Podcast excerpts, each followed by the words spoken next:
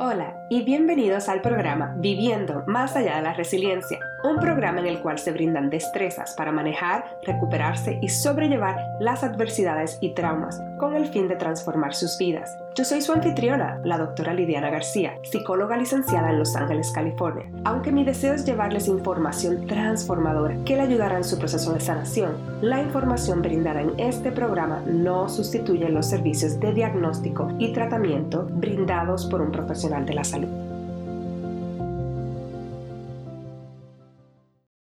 Hola a todos y a todas, bienvenido a otro episodio de Viviendo Más Allá de la Resiliencia. Yo soy su anfitriona, la doctora Lidiana García, y en el día de hoy tengo el placer y el honor de hablar de un tema que pienso que es muy importante, en especial con todo lo que estamos viviendo en este momento. El tema es sobre el estrés crónico. Y para comenzar, quería hablarle un poquito de qué es el estrés y en general estoy tomando la definición de la página online WebMD pero en general el estrés es la reacción en el cuerpo que sentimos sobre presiones que tenemos de diferentes situaciones o eventos. Las reacciones pueden ser física, mental o emocionalmente. Y todos tenemos estrés en algún momento u otro, en especial cosas como en el trabajo, podemos tener unas fechas límites para completar unas cosas, tenemos unos trabajos que hay que hacer que son complicados, también podemos tener problemas financieros o de momento perdemos el trabajo, cosas así. Situaciones en la familia como enfermedades o eventos estrésicos en la familia, ya sea como quizás un matrimonio, una boda o otra actividad y así sucesivamente. Pero esos son en general los diferentes estresores que la mayoría de las personas experimentan en algún momento de su vida. Luego entonces tenemos también ahora la situación que estamos pasando. Estamos pasando por esta pandemia, estamos pasando por la situación en, aquí en Estados Unidos con todo lo que está pasando, en el cambio de la presidencia, la parte del estrés, la situación racial también ha sido bastante interesante y complicada. Son generales como todas diferentes complicaciones que están pasando y que están añadiendo a nuestro plato, que muchas veces ya estaba completamente lleno. Y tenemos menos apoyo, ya que nosotros no podemos encontrar técnicamente en personas, entonces tenemos menos apoyo de amistades, de familiares, apoyo emocional, que es muy, muy importante. Eso estamos como obligados a trabajar esto de manera sola, lo cual es mucho más peligroso y preocupante. Así que yo creo que ustedes saben muy bien por lo que estamos pasando y no necesitan escucharme a mí decir qué tan mal está la cosa. Pero en general quería primero hablar un poquito de lo que es estrés. Lo otro es un poco de la diferencia de lo que es estrés y ansiedad. Estrés tiende a verse más como algo que es pasajero, que viene y se va. Ansiedad es algo que es más como una reacción que tenemos que no necesariamente es por estrés. Lo único es que nuestro cuerpo no está diseñado para mantenernos en eventos estrésicos por un periodo largo de tiempo. Estamos como para de momento tener estrés y luego se baja. Por ejemplo, tenemos algo en el trabajo, un evento que vamos a tener, que tenemos que completar, pero ya se acabó y ya se acabó eso. Pasaron las navidades, que quizás pueden ser estrésicas para alguien, pero ya se acaban las navidades, ¿verdad? No es navidades todo el año.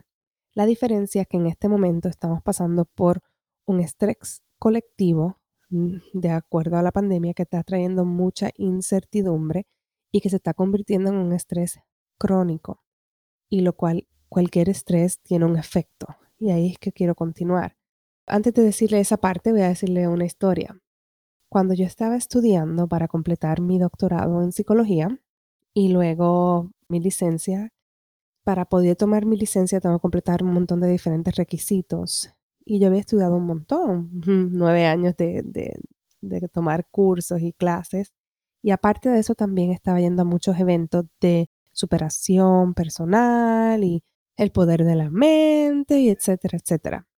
Y todas esas cosas lo que hacen, lo que hicieron en mí es pensar de que yo podía lograr cualquier cosa que yo me pusiera en mi mente, como que el poder de la mente hace que puedo superar cualquier situación. Y entonces tenía esa idea de que no importaba el nivel de estrés que yo tuviera, si yo seguía luchando en mi vida, podía obtenerlo. Y esto es algo que no solamente iba aprendiendo a través de los talleres que iba de, superación emocional o mental más bien, sino también en mi casa. Lo vi, no era que se me decía, es que yo miraba cómo mi papá, mi papá más bien, superó un montón de cosas en su vida, superó cosas en su familia y dificultades y vicisitudes que, que se le hizo más difícil a él, pero él siguió hacia adelante y logró obtener posiciones muy altas en su compañía y financieramente estaba muy bien, podido comprar segundas propiedades y toda la cosa. Y sí, o sea, siempre lo vi muy persistente, muy, muy soñador y siempre buscando mejorar su vida. Y esa información, esa idea de que si tú te pones las pilas, como dicen, puedes lograrlo, era algo que se me fue integrado en mí. Luego todos esos cursos, yo vi eso y lo que yo nunca vi en mi casa era necesariamente que ellos estuvieran descansando solamente cuando iban a dormir. Pero yo no escuchaba ni lo vi haciendo, estirando su cuerpo. O siempre vi a mi papá haciendo ejercicio, esa parte sí, porque como él estuvo en la milicia, se acostumbró. Pero no lo veía como mi mamá tampoco, como esa importancia de, ay, me estoy cogiendo un self-care, haciéndome una mascarilla, como, no me hablen que necesito leer un libro, estoy tranquila aquí. Esa parte yo nunca lo vi como algo importante. De hecho, yo no sabía ni que eso era nada. o sea, no lo vi. O verlos a ellos yéndose con sus amistades y compartir nada de eso. O sea, yo, uno se crea como esta imagen de que los papás son superhéroes, lo cual lo son, pero que son superhéroes que nunca descansan y que y todo eso. Pero ahora que yo soy y con todo lo que está pasando, pues obviamente se me hace bien difícil. y eh, continúo con la historia en el sentido de que al yo tener toda esa imagen de que uno podía lograr lo que fuera y que no importaba el dolor que tú tuvieras, sigue hacia adelante. Cuando fui a tomar mi examen de licencia, una en los exámenes que estaba tomando para practicar, una de las preguntas era cuál es el efecto del estrés crónico. Y era escoge la mejor contestación. Habían cuatro contestaciones. Y luego que tú contestabas, te indicaba el sistema si lo tenías correcto o no y te ponía la explicación de por qué ese era o no era correcto. La respuesta que yo escogí para esas preguntas fue que el cuerpo se adapta. Obviamente esa no es la respuesta y me acuerdo que ese fue mi primer momento y eso fue hace casi 12 años. Este fue mi primer momento de yo parar y flexionar. Oh, ¿really? No, yo pensaba que el cuerpo se adaptaba al estrés crónico porque eso fue lo que vi en mi casa y lo que aprendí y lo que estaba haciendo. Uno toma el examen luego de estudiar 9, 10 años en unos programas intensos en los cuales te ponen estrés sobre estrés sobre estrés y cada año que sigues pasando te dan más responsabilidades y más estrés y más presión de que lo hagas bien porque todo lo que estás haciendo está siendo evaluado, están siendo observado y todo eso. Entonces para mí era un poco irónico que yo estuve todos estos años estudiando psicología y el programa era bien estrésico para que luego entonces yo aprenda de que el estrés es dañino crónico. Entonces ahí uno dice, pero espérate, estoy estudiando algo para ayudar a las personas, enseñarle esto, pero entonces el programa no me está ofreciendo eso. Lo cual es como un misterio que hay en muchas profesiones, no solamente en la de psicología. Y en ese momento yo me quedé pensando, ¿cómo que el cuerpo no se adapta? ¿Cuál es el efecto entonces? Y luego de eso también fui a una charla, bueno, a una conferencia todo el día, de una conferencia bastante famosa de estudios de trauma y era mucha parte científica, con muchas evaluaciones de artículos publicados en revistas científicas. Y ahí fue donde yo aprendí que el trauma crónico, trauma desde la niñez o estrés crónico, tiene un efecto en el cuerpo de inflamación y que la inflamación, y hay maneras de que pueden medir la inflamación con diferentes pruebas de sangre. Al tú tener más inflamación en el cuerpo, tienes más riesgo de tener problemas cardíaco, eh, de diabetes o desarrollar otras enfermedades crónicas. Entonces ahí también fue que como que eso pasó cerca y yo me quedé pensando, ok, pues, ¿qué cosas puedo hacer para cambiar? Porque uno mira y bien interesante que las familias latinas muchas veces hay muchas enfermedades así, crónicas, diabetes, alta presión y todo eso. Y muchas veces uno piensa es algo genético y ya. Pero cuando tú miras y evalúas cómo esas familias sobrevivieron, cómo esas familias vivieron. Muchas veces trabajaron dos, tres, cuatro trabajos, nunca descansaban, se alimentaban mal porque tenían que hacer, no dormían buenas horas So, se pusieron en una situación, si tú puedes tener el factor genético, pero añades la parte ambiental de vivir así, pues vas a desarrollar esa situación. Y es algo que en mi vida yo no quería hacer, más también en ese momento que yo estaba tomando mi licencia, ya era el final, y cuando logré pasarlo, empezaron a haber muchos problemas físicos en mi cuerpo. Y mientras yo estuve estudiando, técnicamente estaba bien, pero era porque estaba corriendo en adrenalina, estaba corriendo en esa meta que quería lograr, estaba viéndome con mi medalla, con mi capa de graduación y ya con mi grado, mi certificado y con mi oficina y ayudando a la gente y todo eso porque es mi pasión, es algo que me gusta mucho. Y no estaba viendo todo el costo y todos los efectos que iban a tener poder lograr eso. En ese momento nadie me lo decía.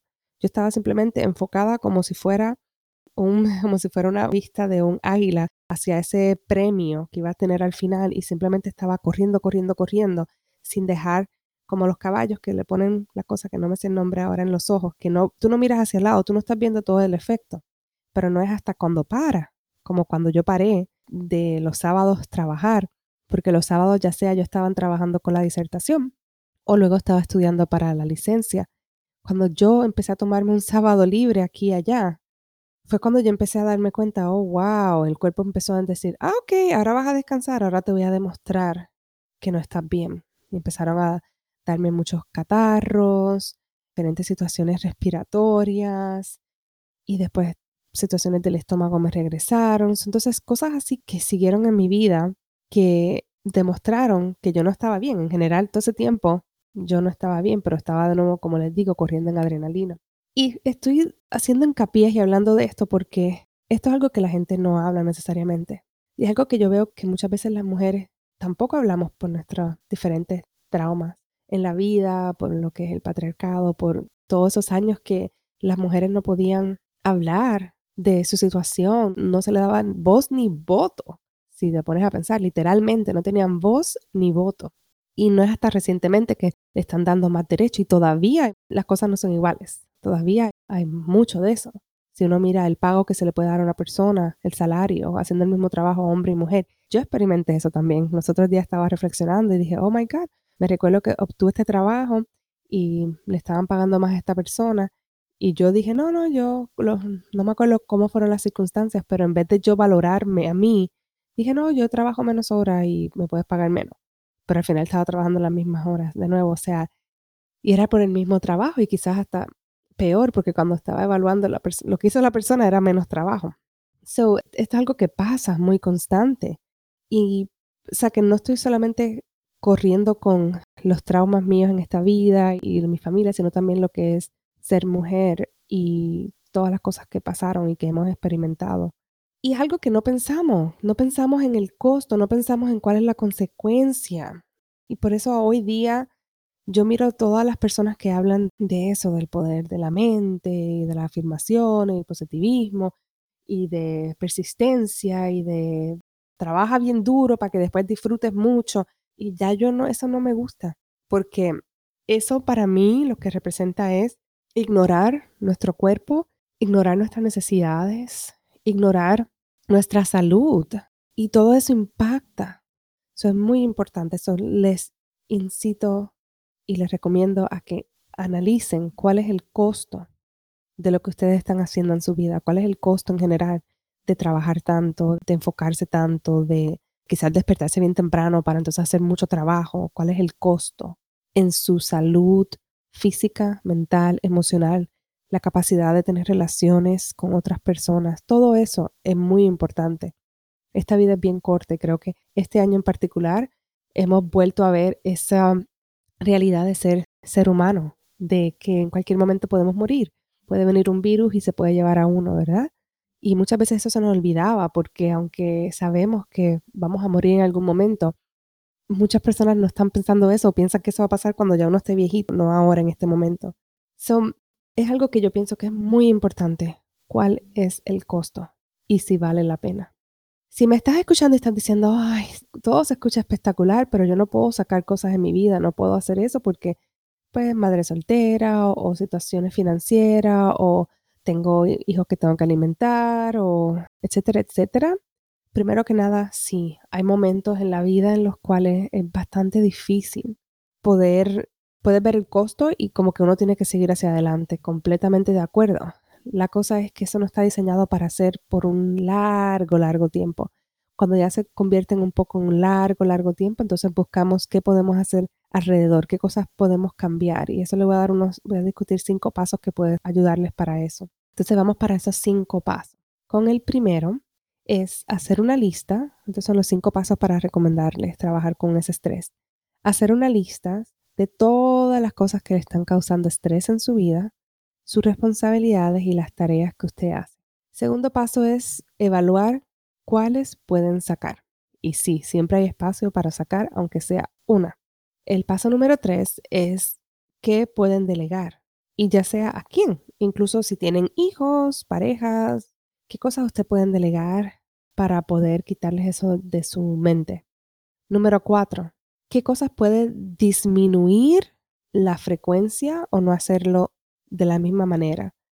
Por ejemplo, si usted estaba haciendo una limpieza profunda de su casa toda la semana y está pasando por la pandemia, los hijos, no está durmiendo, estrés financiero, trabajando, quizás este no es el momento para seguir haciendo eso. Idealmente, uno puede hacer una limpieza profunda toda la semana, o incluso hay gente que la hace más frecuente, pero no es necesariamente el momento y no se va a morir la casa o no se va a caer encima, como diría, si no lo haces. Entonces, ¿qué cosa usted puede cambiar, disminuir el esfuerzo que está haciendo? O, por ejemplo, tiene que comer todas las semanas y eso quizás le causa estrés, pues hacer comidas que sean sencillas, cómo simplificar su vida, a eso que me refiero, ya sea si usted come algún tipo de proteína animal, compra un pollo rostizado un pollo asado, eh, comprar un arroz, unas papas o lo que sea. Cómo combinar cosas sencillas y no complicarse la vida. Y más cuando está pasando por bastante estrés. Y qué cosas puede cambiar la frecuencia. Y número cinco, integrar destrezas para ayudarles de manejar el estrés durante el día. No dejar como una hora, unos 45 minutos para eso, porque idealmente eso puede funcionar, pero si no tiene el tiempo, ¿qué va a hacer? ¿Cómo entonces integrar durante el día diferentes destrezas? Por ejemplo, música. Puede poner la música en el background. Puede poner velas o aceites esenciales olores que le puedan ayudar a sentirse mejor. Puede tener diferentes momentos que usted haga respiraciones profundas. Puede pausar en el día y salir afuera y mirar la naturaleza, caminar descalzo encima de la grama pero es integrarlo, no esperar a hacer 45, sino 5 minutos aquí, 5 minutos allá, ese pequeño breakcito que usted va a tomar.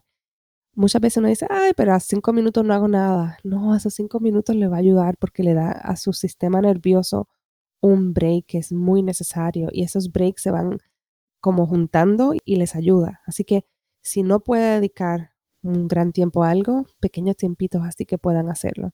Estos son los cinco pasos que les recomiendo para poder ayudar y manejar el estrés. Espero que este episodio sea de ayuda para ustedes. Si tienen alguna pregunta ya saben dónde conseguirme. Y que si les deja con ese de estar analizando su situación y buscando una manera de pensar cuál es el costo, que por ahí se comienza, por ahí se comienza ese proceso. ¿verdad? Les deseo mucha suerte con todo lo que está pasando. Otro ejemplo que le quería dar antes de terminar es, sé que estamos pasando por muchas situaciones a nivel mundial que están impactando de alguna manera u otra su vida personal, su país y muchas veces en las redes sociales cuando pasa algo se llenan, todo el mundo empieza a hacer post de esa información. Y estoy hablando ahora, por ejemplo, lo que pasó en el Capitolio, acá en Estados Unidos, en enero, enero 6. Ese día en particular yo no dormí bien porque mi, querida hijita está teniendo, le están saliendo los dientes y esa noche no dormió bien. ese día yo me desperté como de mal genio, cansada, dolor en el cuerpo. Y ese día era el día de Reyes. So, mi hijo se despertó temprano para abrir regalos, así que no dormí bien en la noche y me desperté más temprano. Y no me sentía bien físicamente, me dolía como el estómago y todo. So, ya, ya de por sí el día estaba un poquito pesado para mí. Yo me puse a jugar un videojuego con mi hijo, una de las cosas que le llegó, y de momento empecé a ver todos los textos que me estaban llegando de mira lo que está pasando.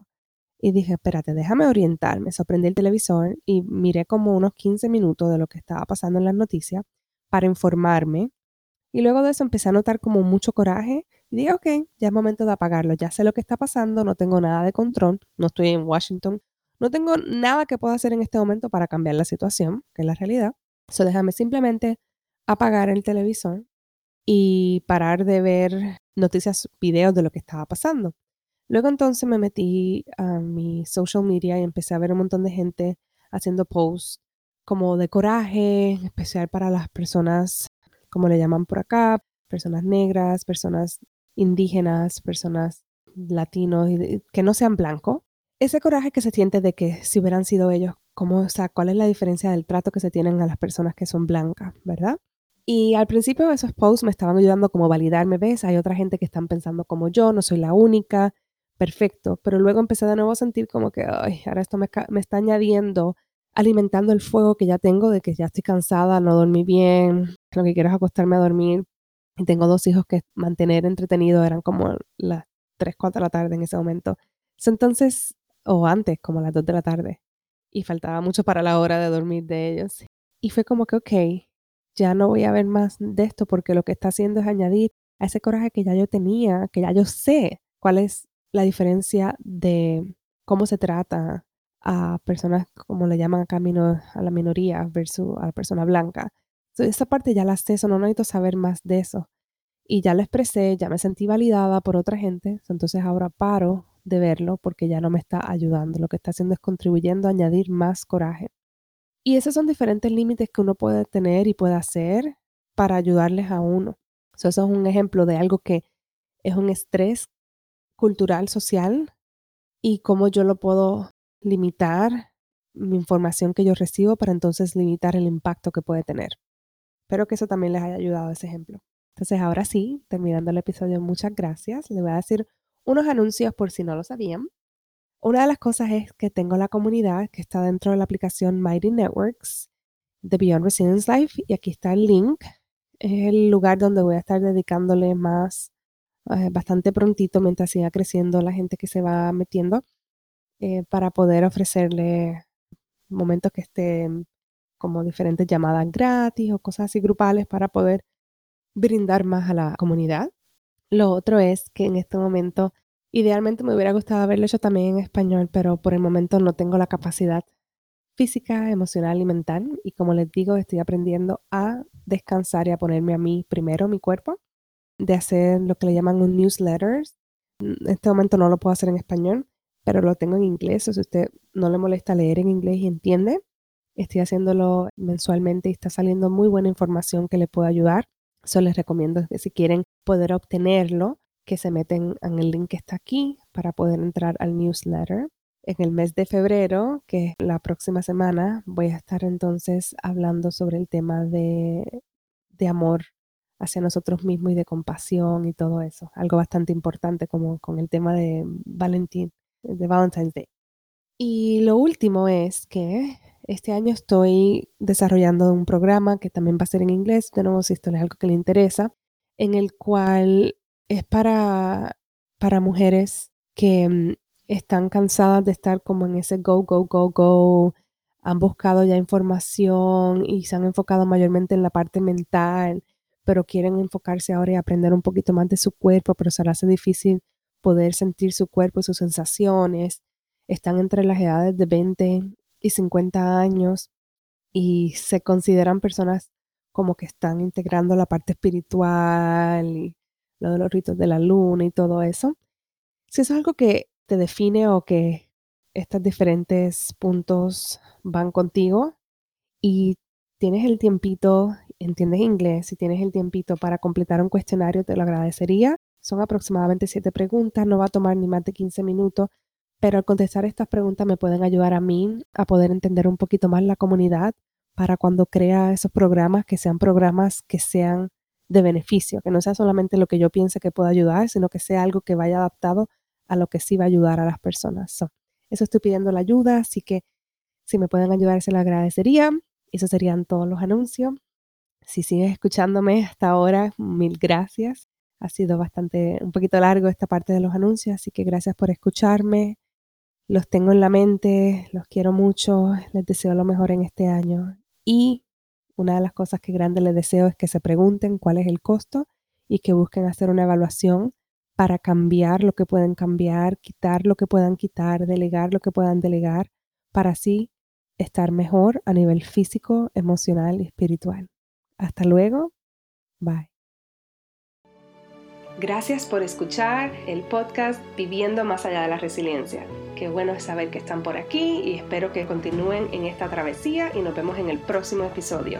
Si te gustó mucho este episodio, por favor recuerda darle like, review it y que lo compartas con tus amistades y familiares. Hasta la próxima.